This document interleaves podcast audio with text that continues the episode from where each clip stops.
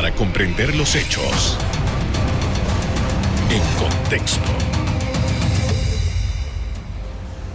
Muy buenas noches, sean todos bienvenidos y ahora para comprender las noticias las ponemos en contexto.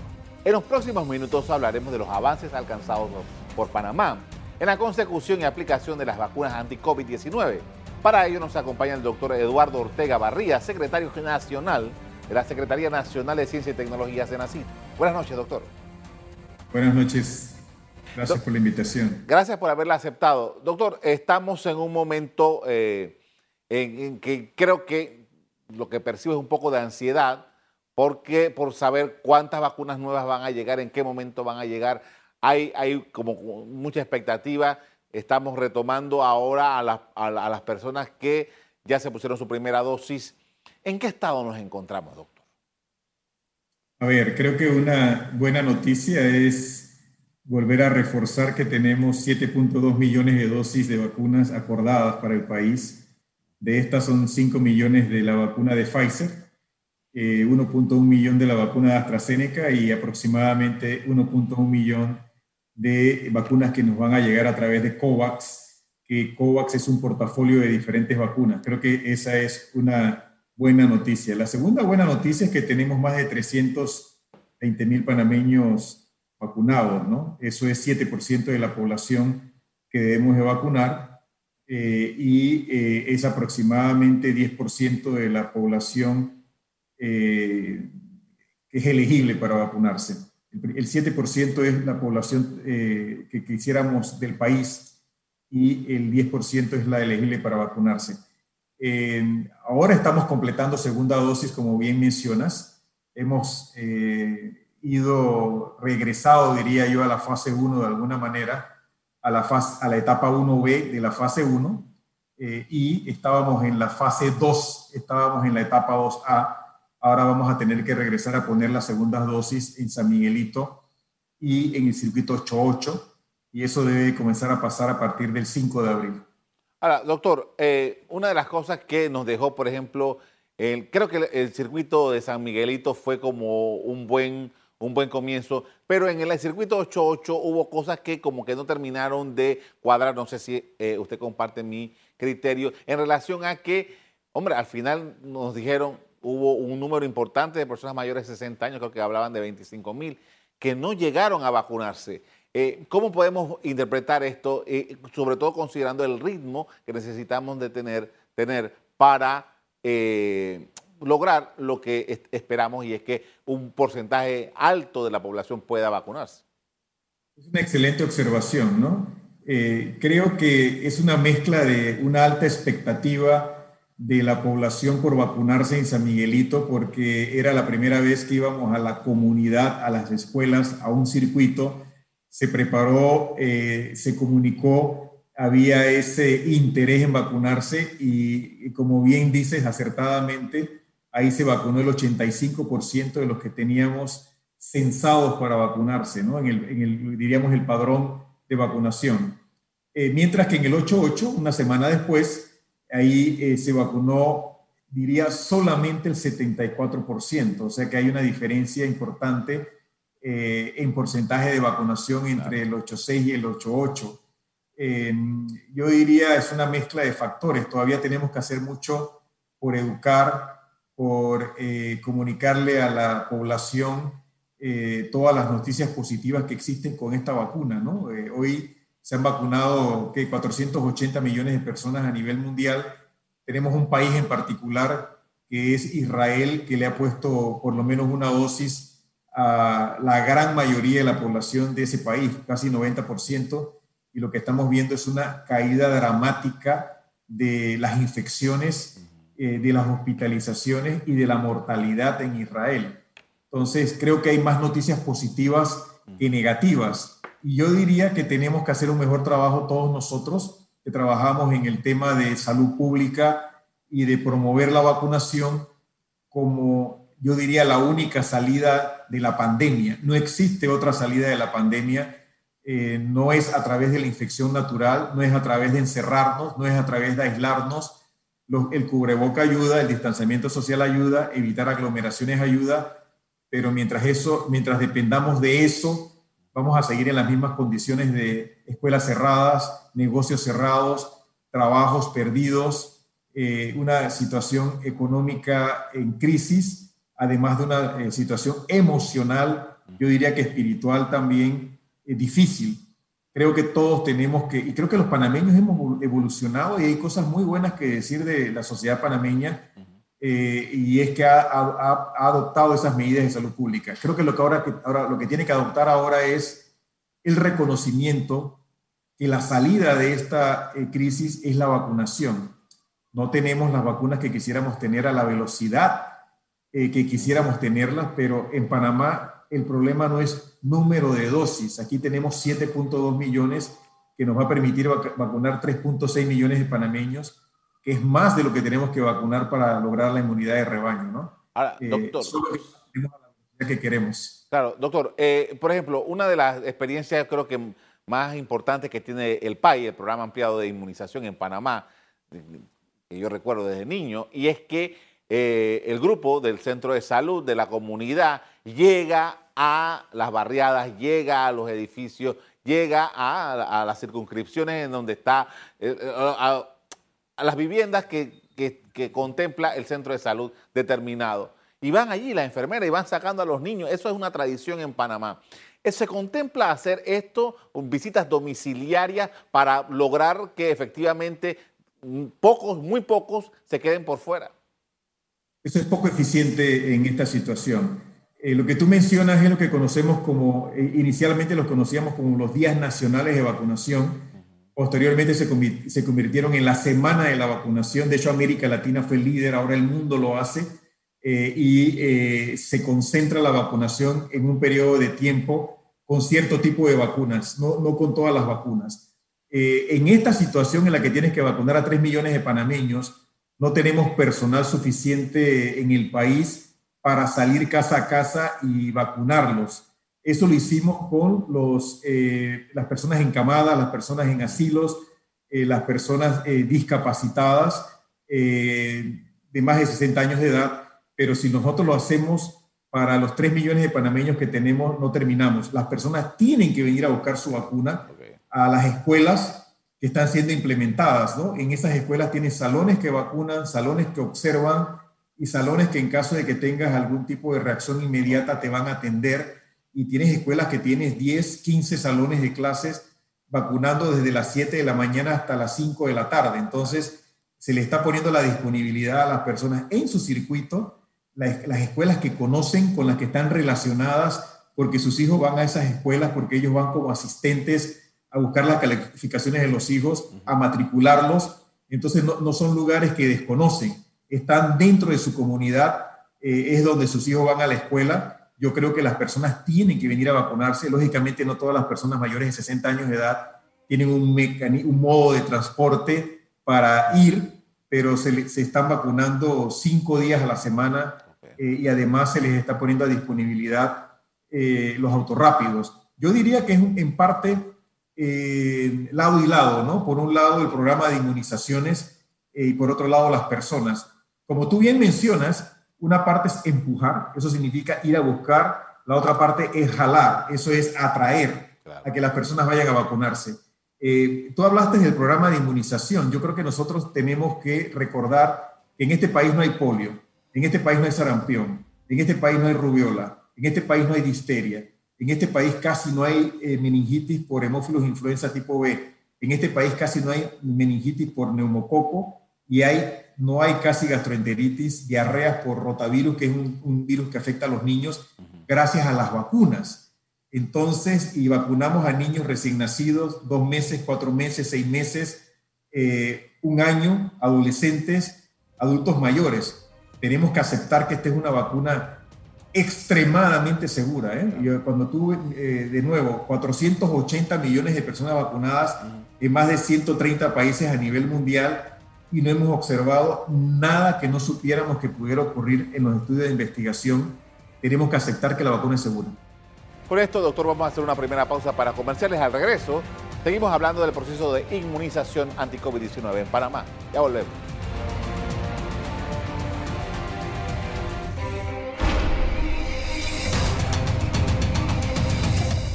Estamos de regreso hablando sobre el plan de vacunación anti-COVID con el doctor Eduardo Ortega Barría, secretario nacional de Senacid.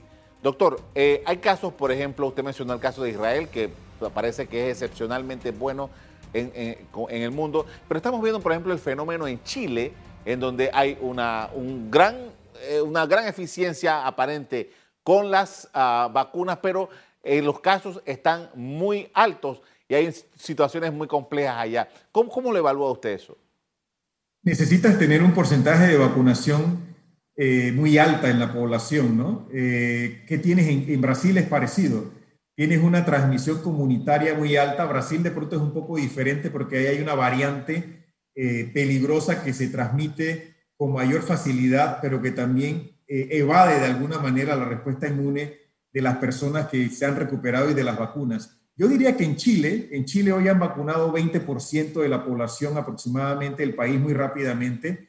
Eh, sucede que la vacunación llega en un momento en cual la transmisión comunitaria es muy alta y la vacunación no va a lograr impactar la transmisión comunitaria hasta que tú no tengas un alto porcentaje de población vacunada. Por otro lado, eh, la vacuna que se está utilizando en Chile Todavía no tenemos mucha experiencia con la información científica que tenemos, que es la vacuna china. Es una buena vacuna, es una vacuna segura, es una vacuna que sabemos evita los casos severos y la hospitalización y muerte, pero todavía no sabemos suficiente si esta vacuna evita la transmisión. Eso lo sabemos, por ejemplo, de la vacuna de AstraZeneca, eso lo sabemos en la vacuna de Pfizer y pensamos que la vacuna de Moderna se va a comportar igual que la de Pfizer. Pero en Chile todavía con la vacuna china no tenemos tanta información y yo diría que es una combinación de mucha transmisión comunitaria y de un porcentaje de población vacunada que todavía no es lo suficientemente grande para impactar la transmisión y todavía no sabemos si la vacuna inactivada china disminuye o no disminuye la transmisión.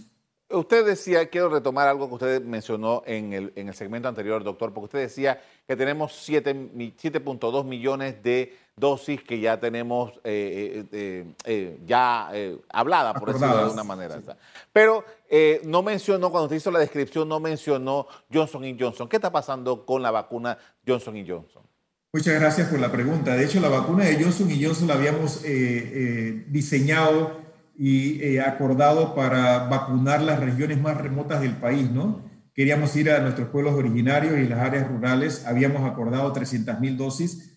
Lo que sucede con la vacuna de Johnson y Johnson es que ellos no tienen capacidad de producción suficiente para salir fuera de los Estados Unidos de Norteamérica. Y ellos eh, están proponiendo que esa es una vacuna que si llegara a Panamá llegaría después del mes de octubre.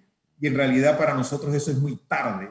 Nosotros queremos vacunas sobre todo en el segundo trimestre y en el tercer trimestre, porque mientras más rápido te llegan, más rápido vacunas y más rápido protege a la, sociedad. Así que la vacuna de Johnson Johnson es una limitante del productor que no es capaz de producirla en suficientes cantidades para nosotros ni Europa. Ellos se están concentrando en los Estados Unidos de Norteamérica. La ventaja es que era una sola, era una sola dosis. Todo parece indicar, doctor, entonces que para los efectos de Panamá, lo que, lo que Panamá puede eh, confiar en que le pueden traer acá está básicamente ligado con eh, la vacuna de Pfizer BioNTech. Pfizer 5 millones, AstraZeneca 1.1 millón y con COVAX, COVAX eh, tiene un portafolio de siete vacunas diferentes. Así que a través de COVAX nos pudiera llegar, además de AstraZeneca, Pfizer, nos puede llegar CureVac, nos puede llegar Novavax, y nos pueden llegar eh, otras vacunas que están en el portafolio. Así que yo diría que tenemos otras posibilidades, además de la vacuna de Pfizer, pero Pfizer es la que más vamos a utilizar. Son 5 millones de la vacuna de Pfizer. Ahora, doctor, yo creo que usted está, era parte de los, experimentos en Panamá de CureVac, ¿no? ¿Es cierto? Yo estoy participando todavía en los estudios de investigación, yo y mi esposa, Participamos en el estudio de CureVac. Sobre la, sobre la base de eso, eh, me llama la atención que no se mencione entre el portafolio que Panamá está mencionando, porque toda vez que Panamá, se, nos había dicho que Panamá, por ser parte del experimento, pudiera tener algún tipo de ventaja para conseguir, claro que todavía está en fase de eh, estudio, pero que quería saber cómo queda esa relación con CureVac de, en, en lo sucesivo. Sí, así es, precisamente lo que mencionas es correcto, ¿no? Pero es una vacuna que está en fase 3. Ellos comenzaron la fase 3 en Europa, en Alemania particularmente y en Panamá eh, hace poco. Eso significa que cuando ellos terminen la fase 3, ellos probablemente están terminando, creemos que en el mes de junio, eh, y van a someter el registro de la autorización en la Agencia Europea de Medicamentos y nosotros esperamos que en julio probablemente ellos estén autorizados. Así que sería una vacuna que sería una opción para nosotros, pero no nos llegaría tan rápido como nosotros quisiéramos.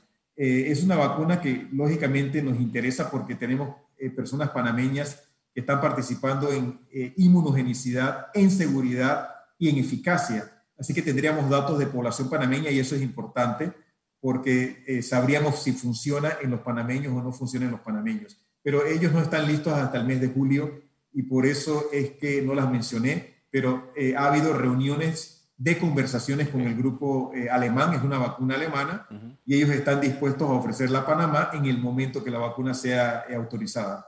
Con esto, doctor, vamos a hacer una segunda pausa para comerciales. Al regreso, seguimos hablando del Plan Panameño de Inmunización en contra de la enfermedad COVID-19. Ya volvemos.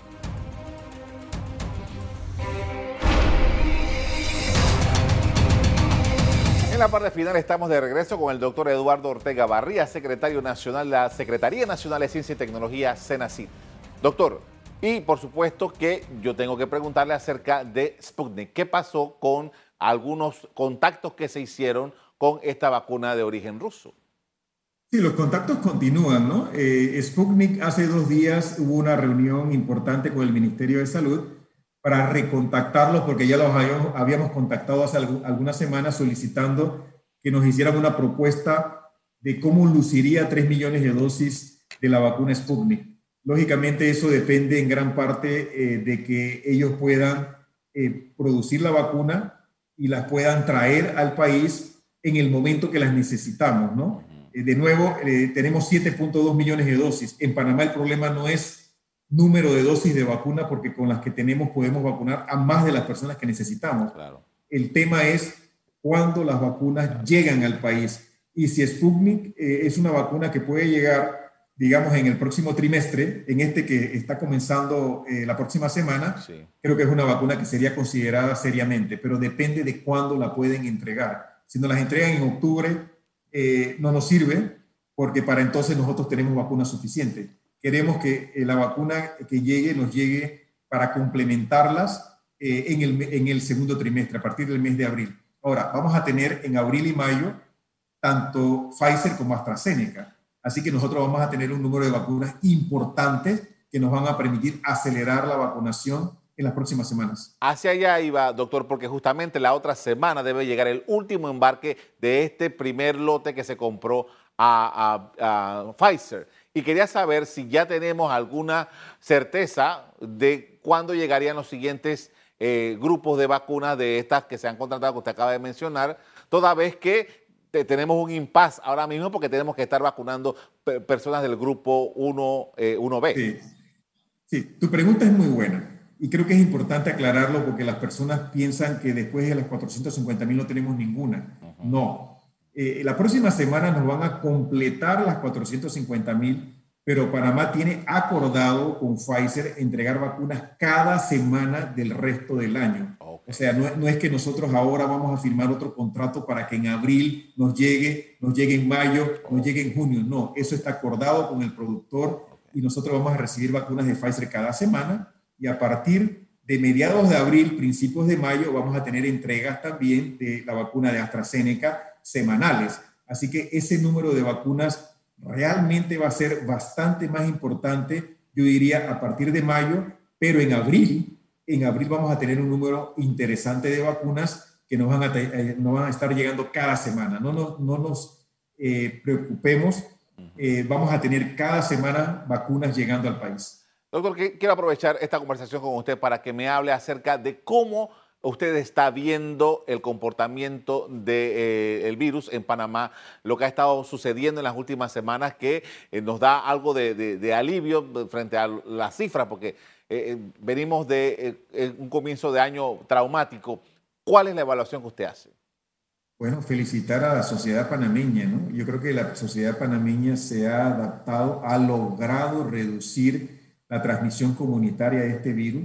virus estamos viendo que solamente tenemos un 5% de positividad en las pruebas. Eso es fantástico. Si nosotros logramos mantener esa tasa de positividad, nosotros estamos interrumpiendo la transmisión. Cubreboca, distanciamiento, evitar aglomeraciones, actividades en ambientes eh, externos más que en ambientes internos. Si mantenemos eso, si podemos tener una pantalla facial en el transporte, evitar estar hablando por teléfono en el transporte, nosotros, en el, eh, ya sea el metro o el autobús, nosotros vamos a lograr los números que tenemos. Felicitarlos, eh, luce fantástico. Va a haber una tercera ola, es posible que haya una tercera ola, porque estamos lógicamente regresando a nuestras actividades normales, estamos reactivando la economía, tenemos que hacerlo, no podemos permanecer encerrados el resto del año, así que va a haber un incremento de casos muy probablemente. ¿Cuánto? Difícil de predecir. ¿Cuándo?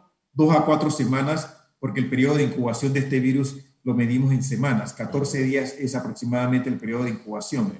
Pero si nosotros seguimos colaborando, seguimos haciendo lo que estamos haciendo, no nos relajamos, es posible que no tengamos una tercera ola tan intensa como la segunda que acabamos de pasar. Depende de nosotros, depende de que las autoridades sigan haciendo la trazabilidad de la manera que la están haciendo, depende de que aislemos los casos positivos y que le demos seguimiento a los contactos. Ahora, doctor, eh, para de ahora en adelante, toda vez que tenemos que vivir con COVID, con este virus dando vuelta por acá, eh, estos esfuerzos que estamos haciendo grandes este año para conseguir estas, eh, estas vacunas se van a tener que replicar en los próximos años.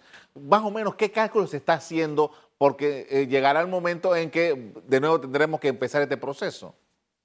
Mira, no sabemos pero yo diría que con alta probabilidad este es un virus que va a estar circulando por mucho tiempo.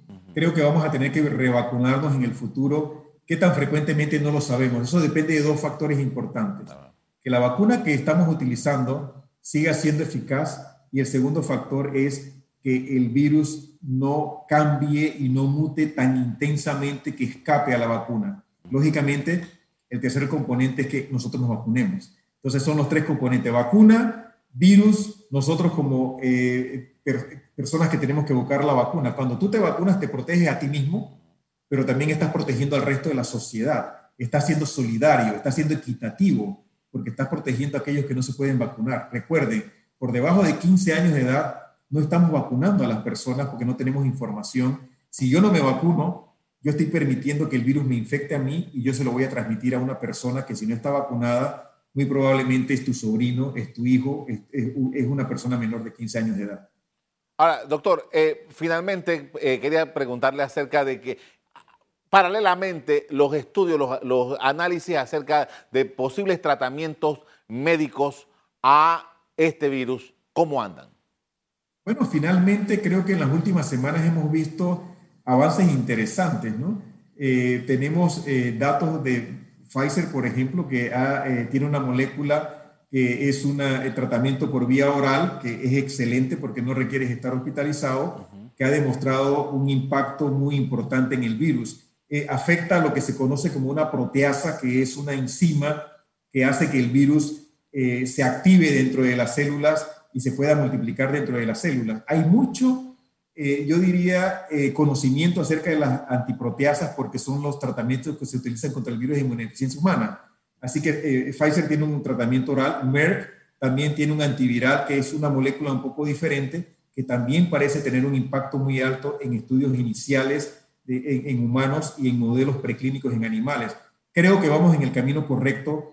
Hay, hay monoclonales nuevos, muy activos, que están actuando en las fases iniciales de la, enfermedad. Creo que el último mes, el mes de marzo, y esperemos que el mes de abril sean positivos en el tratamiento, pero creo que vamos en la dirección correcta. Y además de vacunas que evitan la infección, vamos a poder tener tratamientos que eh, eh, impactan a las personas que están en los hospitales sufriendo de eh, COVID moderado o severo. Le agradezco mucho, doctor, por habernos acompañado esta noche con esta información valiosa sobre la vacunación de COVID. Gracias por la invitación. De acuerdo con el gobierno nacional, Panamá ya tiene acordadas 7.2 millones de dosis de vacunas, de las cuales 5 son con el laboratorio Pfizer, un millón con AstraZeneca y otro millón con el mecanismo COVAX. Hasta aquí el programa de hoy. A ustedes les doy las gracias por habernos acompañado. Me despido eh, invitándolos a que continúen disfrutando de nuestra programación. Buenas noches.